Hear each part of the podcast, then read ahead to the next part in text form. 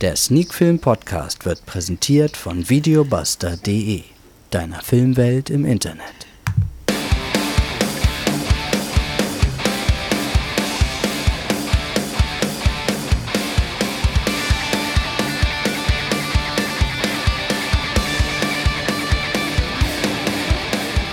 Sneak Film to go, Folge 160, heute mit zwei Filmen und zwar mit Thriller und Shorter.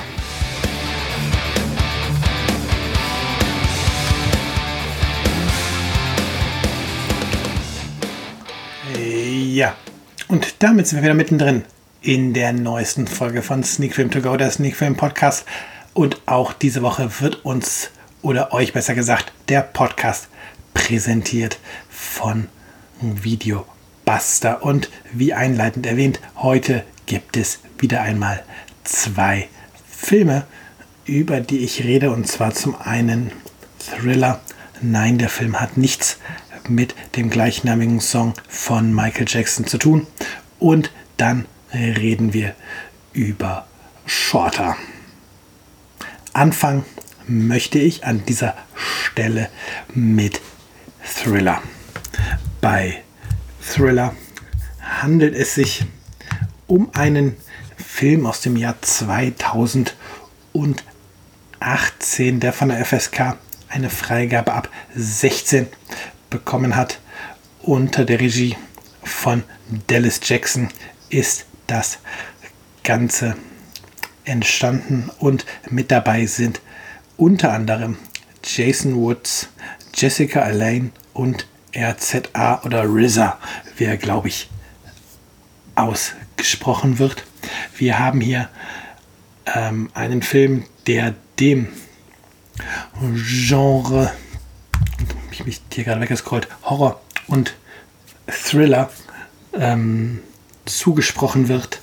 Der ganze Film ist auf Blu-ray und DVD mittlerweile erschienen und läuft, ich hatte die DVD-Fassung hier, auf DVD circa 83 Minuten. Ja, jetzt die Frage, worum geht es denn in Thriller?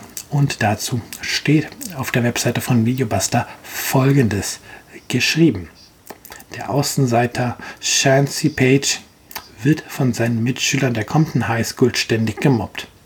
Als er Opfer eines perfiden Streichs wird, tötet er versehentlich einen seiner Peiniger. Shansi wandert deswegen in den Jugendknast. Vier Jahre später haben Shansis Mitschüler den bitteren Vorfall längst verdrängt. Einzig die sympathische Lisa Walker wird immer noch von Schuldgefühlen geplagt, weil sie damals half, einen Unschuldigen ins Gefängnis zu bringen. Als ein Gerücht die Runde macht, dass Shansi wieder in Compton gesehen wurde, befürchtet Lisa, dass er sich rächen wird. Und tatsächlich geschehen im Umfeld der Highschool grausame Morde, die von einem mysteriösen Killer verübt werden. Der Beginn des neuen Schuljahres droht zu einem blutigen Albtraum zu werden. Ja, klingt soweit ja erstmal ganz spannend. Aber der Film ist am Ende dann leider nicht so spannend, wie es die Inhaltsangabe eben an dieser Stelle verspricht. Ähm, das liegt zum einen daran, dass der Film für mich nach seinem durchaus gelungenen Opening mit diesem Unfall, bei dem der Schüler stirbt, ähm, einen Fehler macht. Und das liegt ganz klar in der Besetzung. Die Figuren sehen einfach nicht so aus, als ob nur vier Jahre zwischen diesem schiefgegangenen Streich und der Zeit, in dem der Rest des Films spielt, vergangen wären da die entweder ähm, waren die Schüler, die man oder die, die Schauspieler, die man den Streich gecastet hat, zu alt? Oder aber die, die jetzt diese gleichen Figuren vier Jahre später darstellen wollen, sind einfach zu alt. Also man kauft ihnen den Highschool-Schülern, kauft man den Darstellern nicht wirklich ab. Und das ist für mich schon mal so ein kleines Problem. Das zweite Problem, was ich mit Thriller hatte, ist der Spannungsbogen.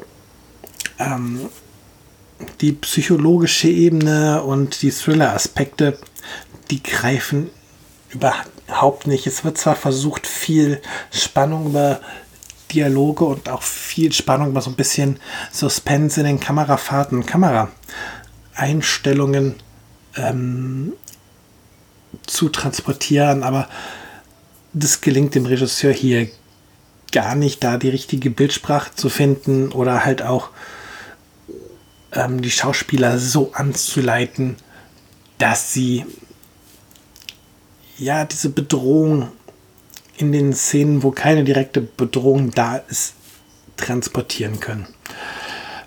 Und ja, da krankt der Film so ein bisschen dran und hat es halt schwer, den Zuschauer da abzuholen und den Zuschauer halt an dem Bildschirm zu fesseln und die Lust zu wecken, ähm, mit den Figuren mitzufiebern. Für mich war es dann tatsächlich auch noch ein wenig störend, dass der Score, wenn der, wenn der Killer auftritt, entfernt an das berühmte Halloween-Theme erinnert hat, wo ja auch ähm, auf dem Klavier ein paar Töne gespielt wurden. Das passiert hier halt auch und ja, das passte für mich alles nicht wirklich zusammen. Wo der Film durchaus überzeugen kann und in gewisser Weise sollte ein Film, in der so ein bisschen in Subgenre Slasher-Film fällt, auch in diesem Film überzeugen können. Das sind tatsächlich die Szenen, in denen Shanzi oder der Killer, der für Shanzi gehalten wird, eben ähm, zuschlägt. Die Morde sind jetzt nicht spektakulär, also da ist nicht irgendwie drauf gesetzt worden, hier irgendwelche Kills zu erschaffen, ähm, wo Generationen von Filmschauern noch drüber reden werden, sondern die sind wirklich straightforward und auf den Punkt gebracht, aber ähm, zumindest was die Effekte dann in diesen Szenen angeht, oder was das, was die Effekte angeht, ähm, da kann der Film überzeugen. Das Filmblut sieht ordentlich aus. Es wird nicht albern gestorben, was ja auch manchmal in Filmen, die jetzt nicht so ein hohes Budget haben, das Problem ist, dass da derjenige, der gerade um die Ecke gebracht wird, nicht wirklich überzeugend stirbt. Das Problem hat der Film ja Gott sei Dank nicht. Also in dem Bereich kann der Film wirklich punkten. Da kommt auch der ein oder andere Kill etwas überraschend um die Ecke, was zumindest für so einen kleinen Schockmoment bei einigen Zuschauern sorgen kann. Aber ja, im Grunde war es das schon. Ich möchte noch nicht mal sagen, dass jetzt die Schauspieler ähm, schlecht wären. Die spielen solide. Also da gibt es wenig dran zu rütteln. Ich glaube tatsächlich hier, dass das Drehbuch nicht mehr erlaubt hat und das Drehbuch und die Regie hier mehr das Problem waren. Aber ja, deswegen der Film konnte mich leider nicht abholen. Und ja, das ist jetzt seit langer Zeit mal ein Film von der Bush Media Group, wo ähm, ich nicht positiv überrascht wurde. Ich wurde natürlich auch nicht komplett enttäuscht, aber ein bisschen ist halt nach der Sichtung jetzt nachzuvollziehen, warum der Film ähm, seit 2018 quasi auf eine deutsche Veröffentlichung wartet. Und ja, er ist tatsächlich auch so ein wenig der Beweis dafür, dass halt Blumhaus auch nicht nur ein Horror-Highlight nach dem nächsten raushaut. Hier mal ein Film aus der Produktionsschmiede von Blumhaus, der eben nicht so zündet. Ja, dann darf man oder sollte ich, da mache ich ja immer am Ende noch eine Wertung. Ähm, hier bin ich bei 3 von 10 Punkten. Hüpfen wir zum zweiten Film dieses Podcasts und zwar Shorter. Shorter ist eine dänische Produktion aus dem Jahr 2020, hat von der FSK eine Freigabe ab 16 Jahren bekommen. Regie. Hier haben wir es mit einem Regie-Duo zu tun. Ähm, und zwar haben Frederik Louis Hivitt und Andreas Olholm Regie geführt.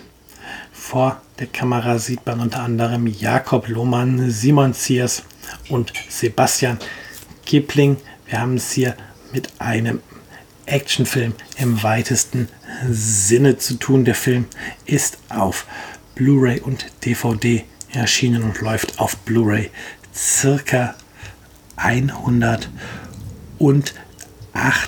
Minuten. Und auch hier gibt es natürlich eine Inhaltsangabe.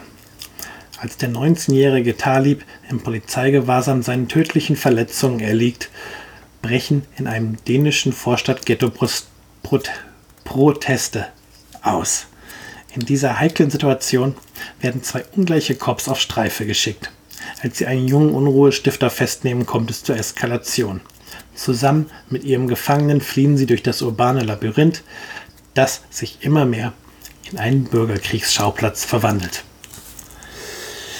Im Grunde ist die Inhaltsangabe richtig, würfelt aber ein wenig die Reihenfolge der Ereignisse ähm, durcheinander. Es ist, finde ich, wichtig zu wissen, dass dieser 19-Jährige ähm, seinen Verletzungen erst ähm, erliegt, während die beiden Polizisten eigentlich während einer Routinekontrolle schon in diesem Stadtteil sind und den Jungen ähm, bereits festgenommen haben. Also diese Festnahme ist nicht das, was zur Eskalation der Situa Situation führt, aber trotzdem ist es so, dass diese beiden Polizisten jetzt in diesem Vorstadtghetto festhängen, einem Problembezirk, ähm, wo die Polizei nicht gerne gesehen ist und das zu einem Zeitpunkt, wo die Polizei dort noch weniger gerne gesehen ist. Und ja, so ist es ein bisschen ein Actionfilm, ähm, in dem es ganz viel darum geht, für die beiden Polizisten erstmal zu überleben. Auf der anderen Seite ist es aber auch ein Film, der ganz viel davon lebt, wie, wie er seinen Figuren immer mehr Tiefe verleiht und es schafft, dass die Figuren und deren Vorurteile ähm, Stück für Stück während der Laufzeit bröckeln.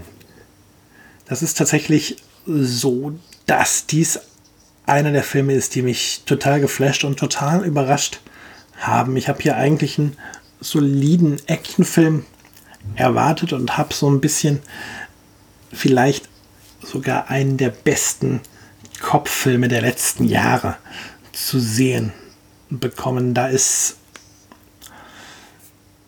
ja eigentlich von Beginn an Brisanz drin. Die Situation schaukelt sich im Laufe des Films immer weiter hoch. Man erlebt mm, so manche ähm, Eskalation und dann zündet der Film nochmal eine neue Eskalationsstufe und nochmal eine neue Eskalationsstufe. Er schafft es, Dramatik damit reinzubringen, schafft es vor allen Dingen, seine Figuren zu entwickeln und ja, dass man selbst mit den Figuren Mitleid und mitfiebert, die man am Anfang eigentlich gar nicht leiden konnte, die man so als totales, ich sag's mal, Arschloch gesehen hat. Und da macht der Film so viel richtig und schafft es tatsächlich dadurch, dass man vorm Fernseher klebt, dass man jede Minute verfolgen will, dass man die ganze Zeit wissen möchte, wie es mit den beiden Polizisten weitergeht, wie es mit ähm, dem festgenommenen Jugendlichen weitergeht, den die beiden ähm, aufgegabelt haben oder festgenommen haben während ihrer Streife dort in diesem Stadtteil, dass man sich wünscht, dass die Polizisten und der Junge ähm, beide heil durch die Nacht kommen und ja, wie gesagt, der Film schafft es hier tatsächlich, dass man mit den Figuren mitfiebert und ja, für sie am Ende nur das Beste wünscht und ja, man auch ein bisschen überrascht darüber wird, wie sich die ein oder andere Figur im Laufe des Films wandelt und ja, wie auf die eine oder andere ähm, Situation im Film auch von diesen Figuren ähm, reagiert wird. Es ist hier tatsächlich so, dass wenig nach Schablone passiert und das ist tatsächlich erfrischend und gut. Und ja, ich hätte tatsächlich nicht erwartet, dass eine der stärksten Filme, die ich bisher dieses Jahr gesehen habe, dieser für mich zumindest bisher völlig unbekannte Film Shorter sein wird, der hier wirklich hervorragend funktioniert und der momentan vielleicht noch ein kleiner Geheimtipp unter den Filmen ist, der es aber hoffentlich schafft, ähm, mehr als dieser Geheimtipp zu bleiben, der hoffentlich ein breites Publikum finden wird, denn ja, der Film ist wirklich dicht, der Film ist wirklich spannend und macht wegen dieser Spannung auch Spaß zu schauen, weil er eben dafür sorgt, dass man gefesselt, vor Anspannung gefesselt vor dem Fernseher sitzt und der Handlung folgt. Ja, die Wertung, die fällt denn auch dementsprechend gut aus.